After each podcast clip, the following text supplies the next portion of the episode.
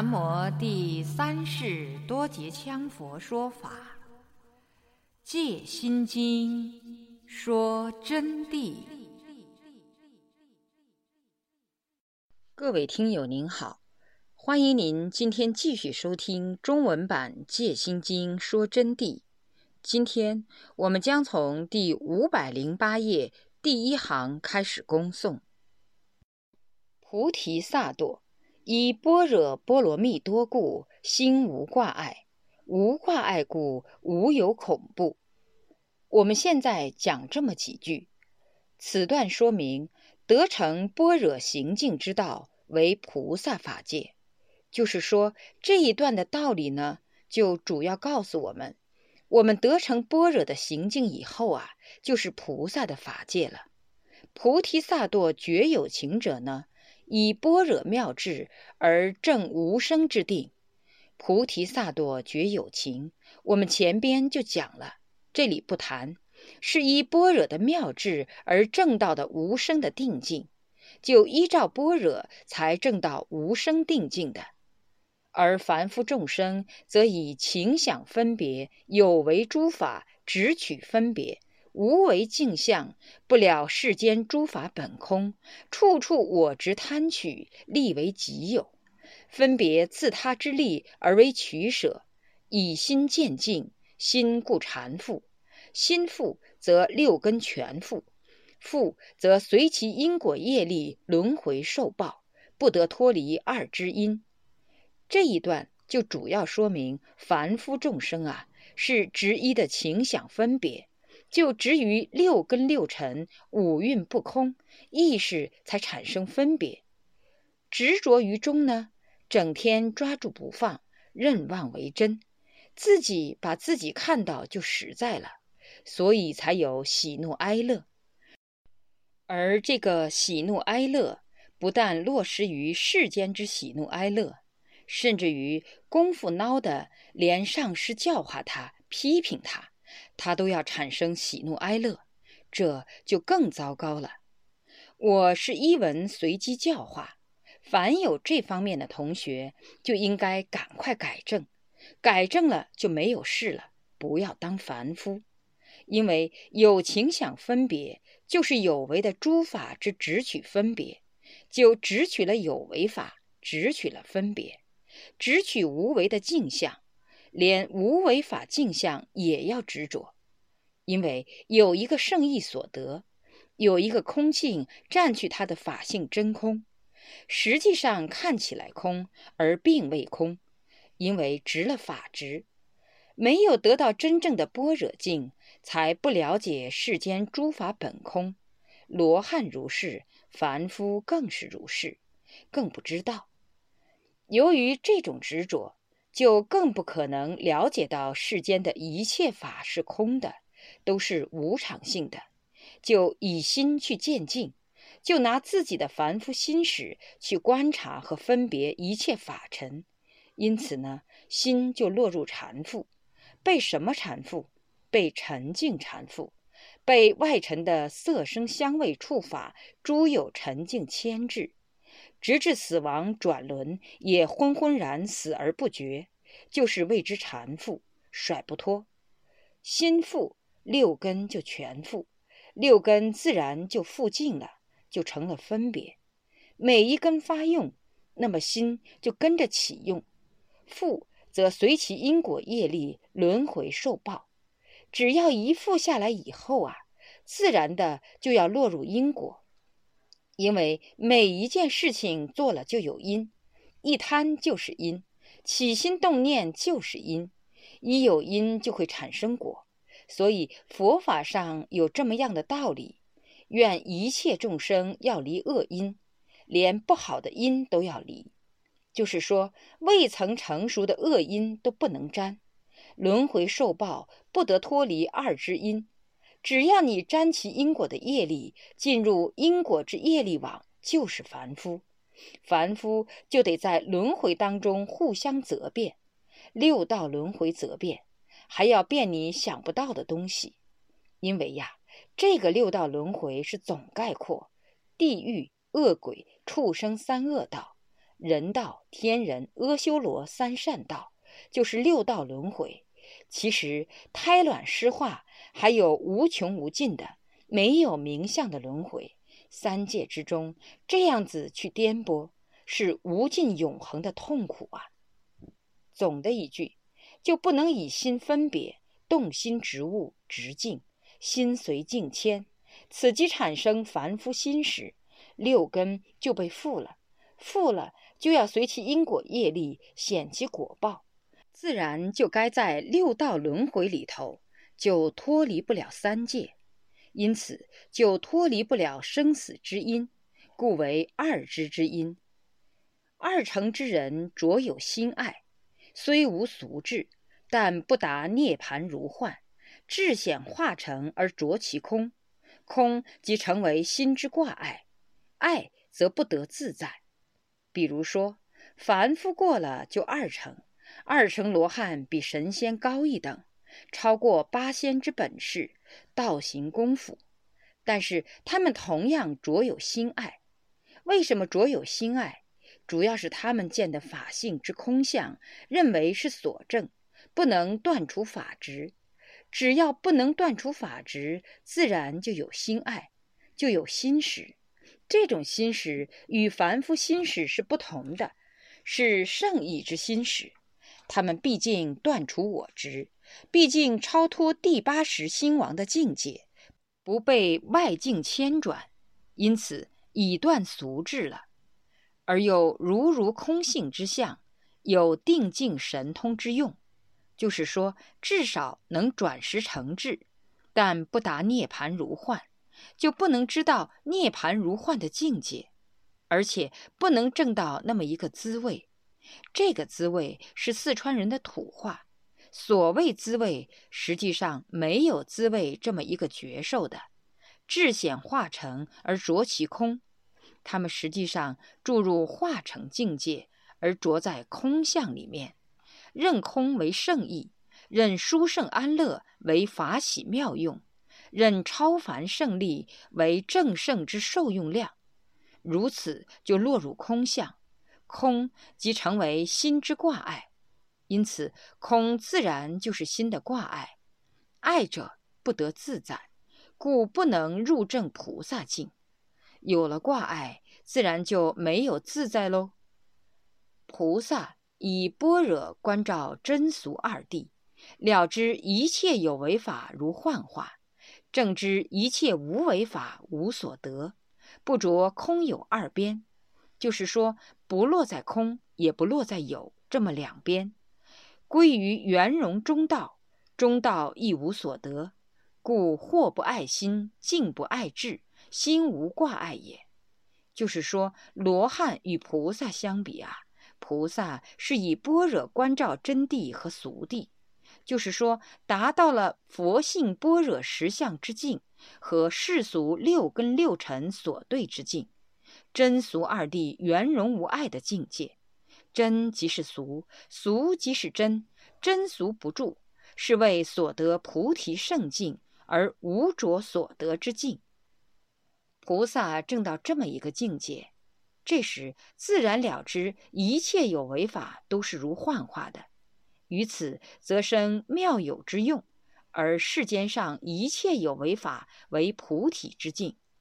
有为法也讲过，这里不多重复，如幻化的。正知一切无为法无所得，就要达到佛性的本来面目是无所得的，不着空有二边，不落在空，也不落在有这么两边，归于圆融中道。那么处于佛性之中而不执着，即是圆融中道。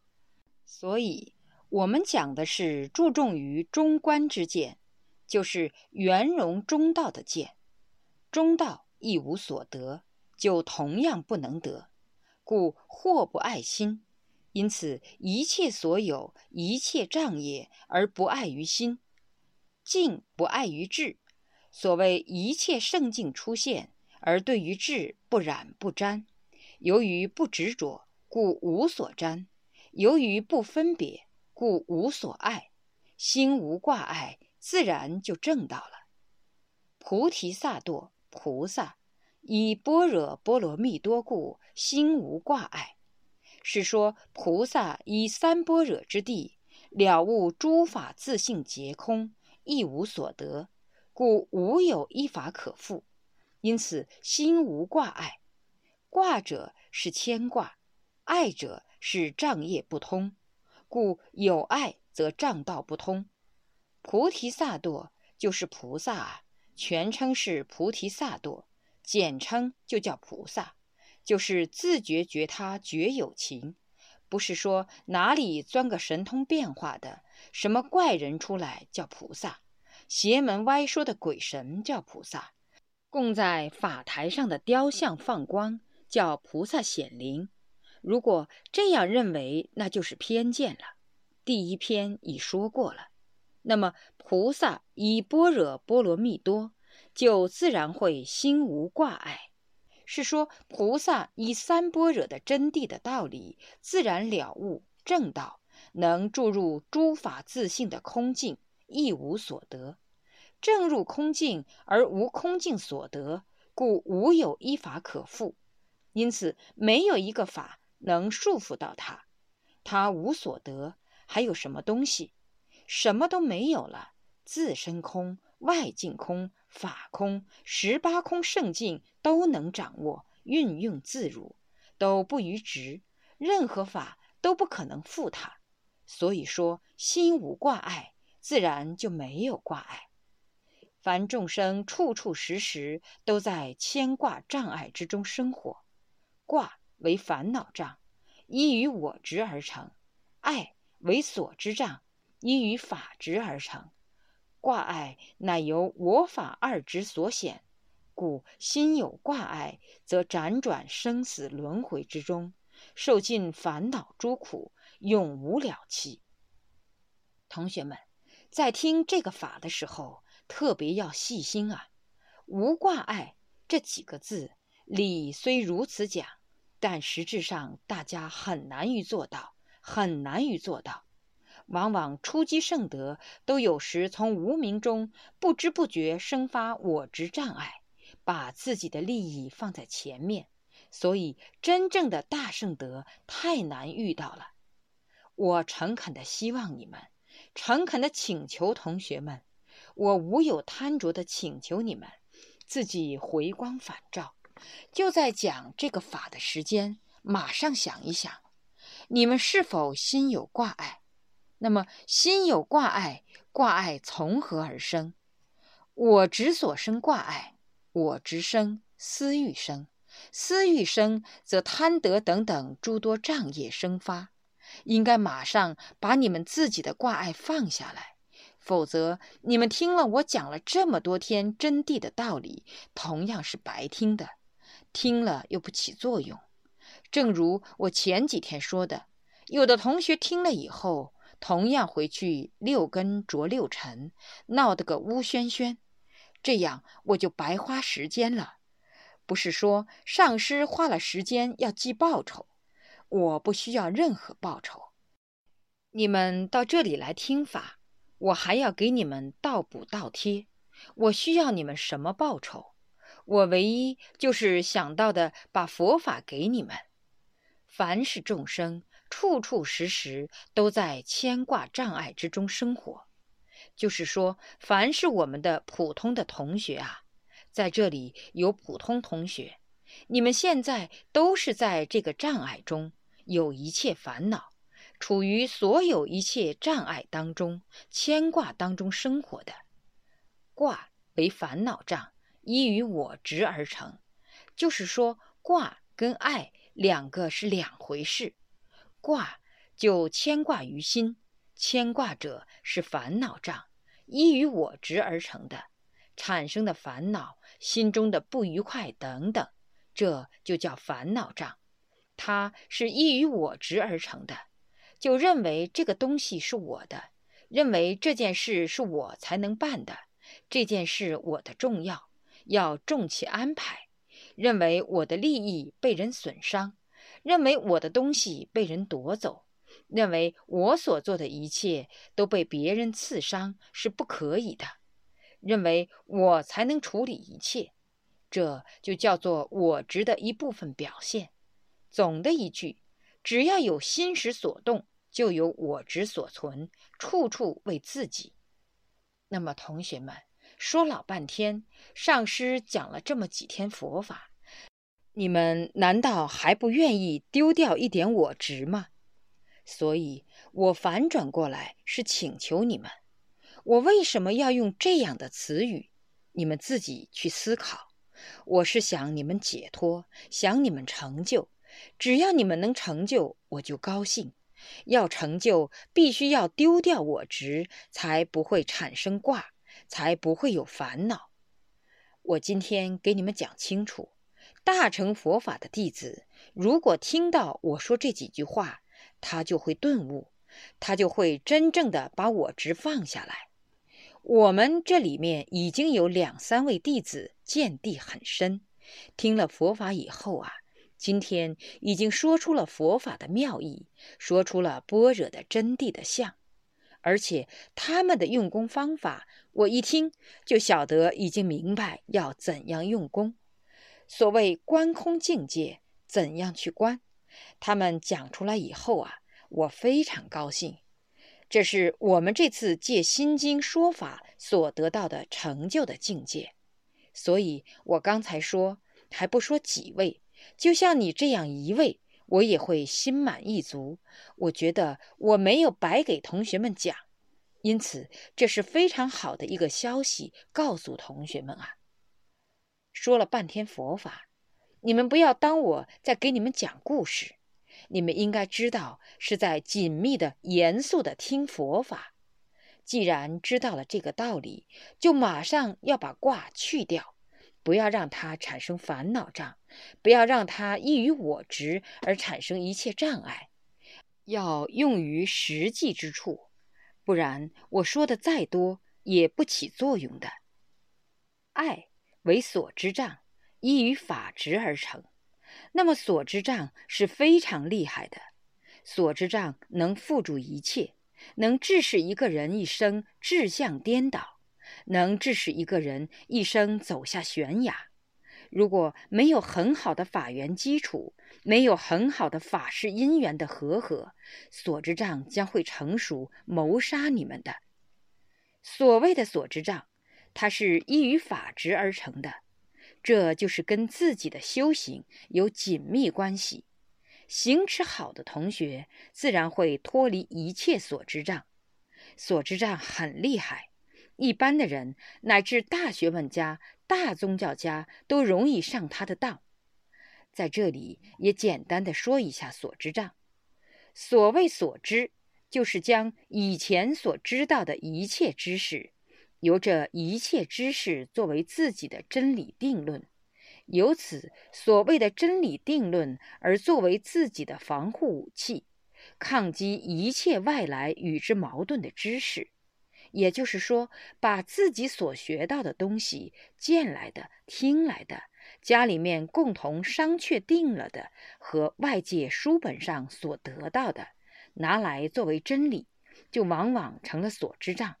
紧紧把住不放自己之前的所谓真理，自己认为这就是绝对正确的标准，以此来分析其外界的一切事物知识是否符合他们商量的、见到的、学到的、听到的道理。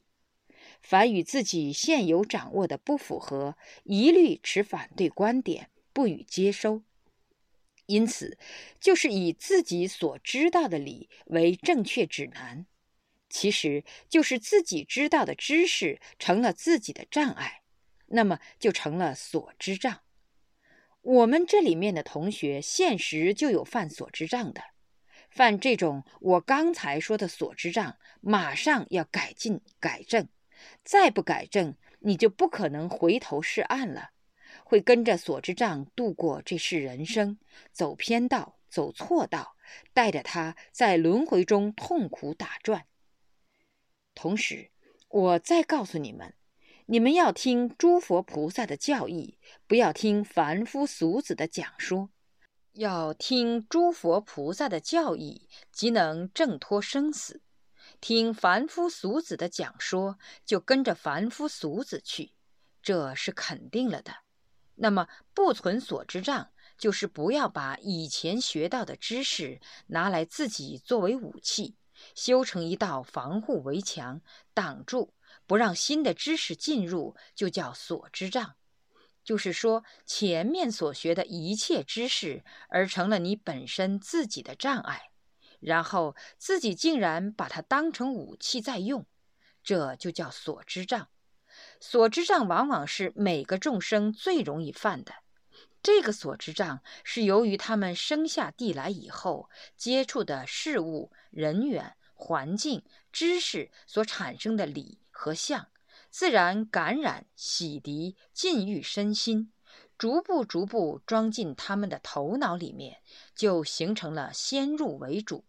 无论正确与否，都认为是自己的才是正确真理，就这样造成了所知障的。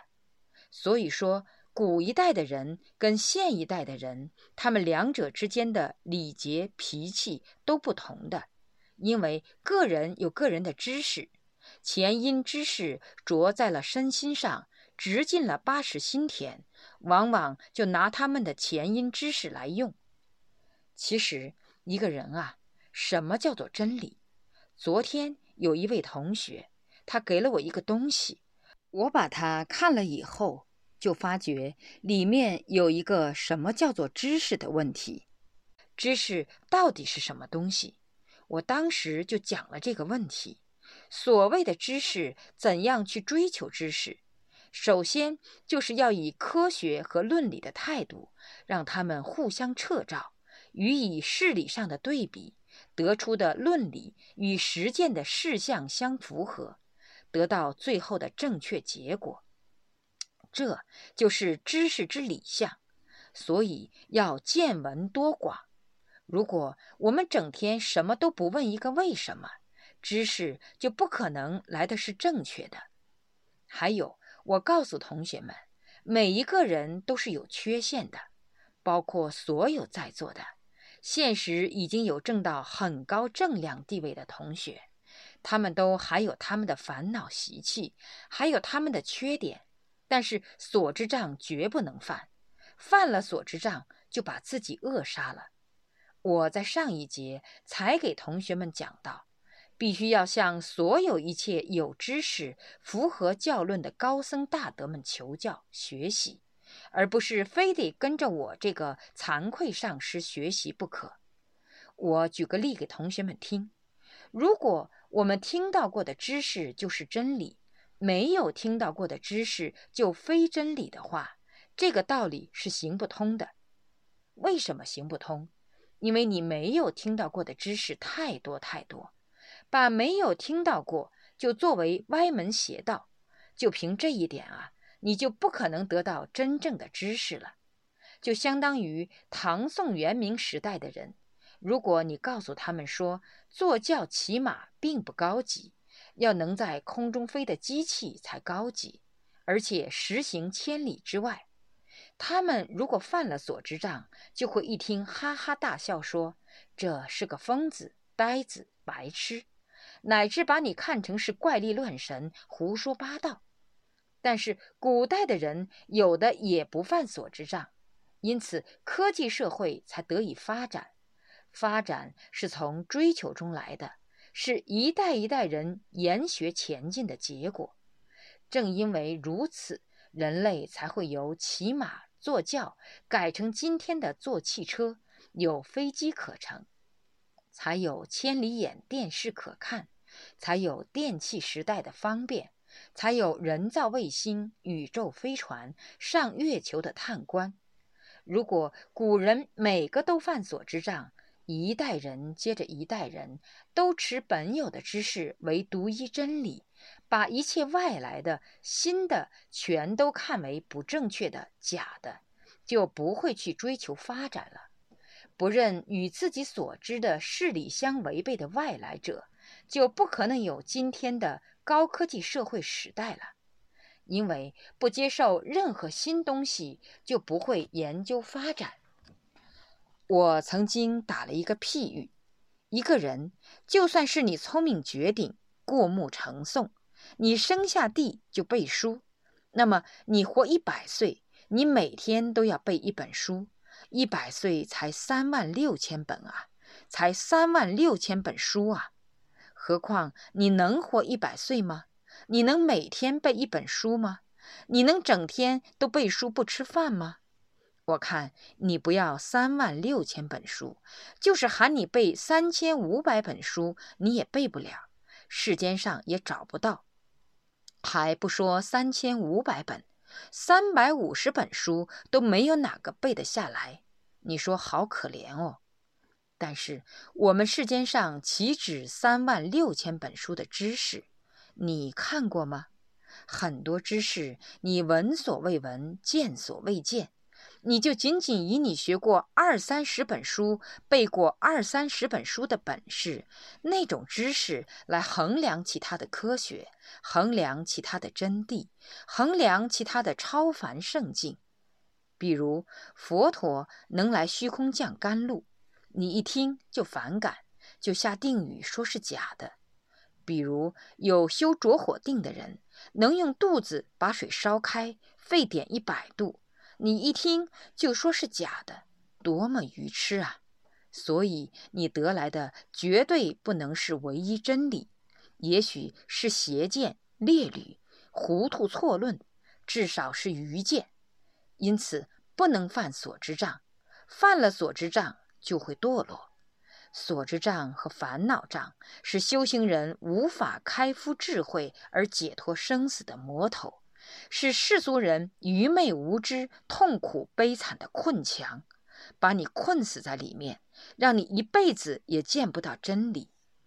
比如密宗根本十四戒，那一定要守的，尤其是第一戒绝不能犯。其实这就是问题了。关键是对圣者上师守戒，那是如法的，是解脱成就的寻相。出显智慧神通的基石，而反过来对不是圣者的凡夫俗人当的上师去守十四戒的第一戒，那就守错了。同学们要弄清楚，如果我们依止的某一位上师是魔妖转世来的，他们出显大法王、大活佛身份，一定会以密宗十四根本戒来约束弟子。弟子如果守戒尊奉如命，那就把自己守到地狱中去了。上师五十颂也有同样的问题。最重要的是不犯所知障，要鉴别自己依止的这位上师的言行、修为、成就是否符合他的名头身份。可惜啊，有一个一百多条的鉴别正邪的法还没有亮示。因缘还不成熟，也无法给大家宣说。如果有那部见解，那正邪就一目了然了。放下所知障太重要了，一切真理只要不放下所知障，就无法获得。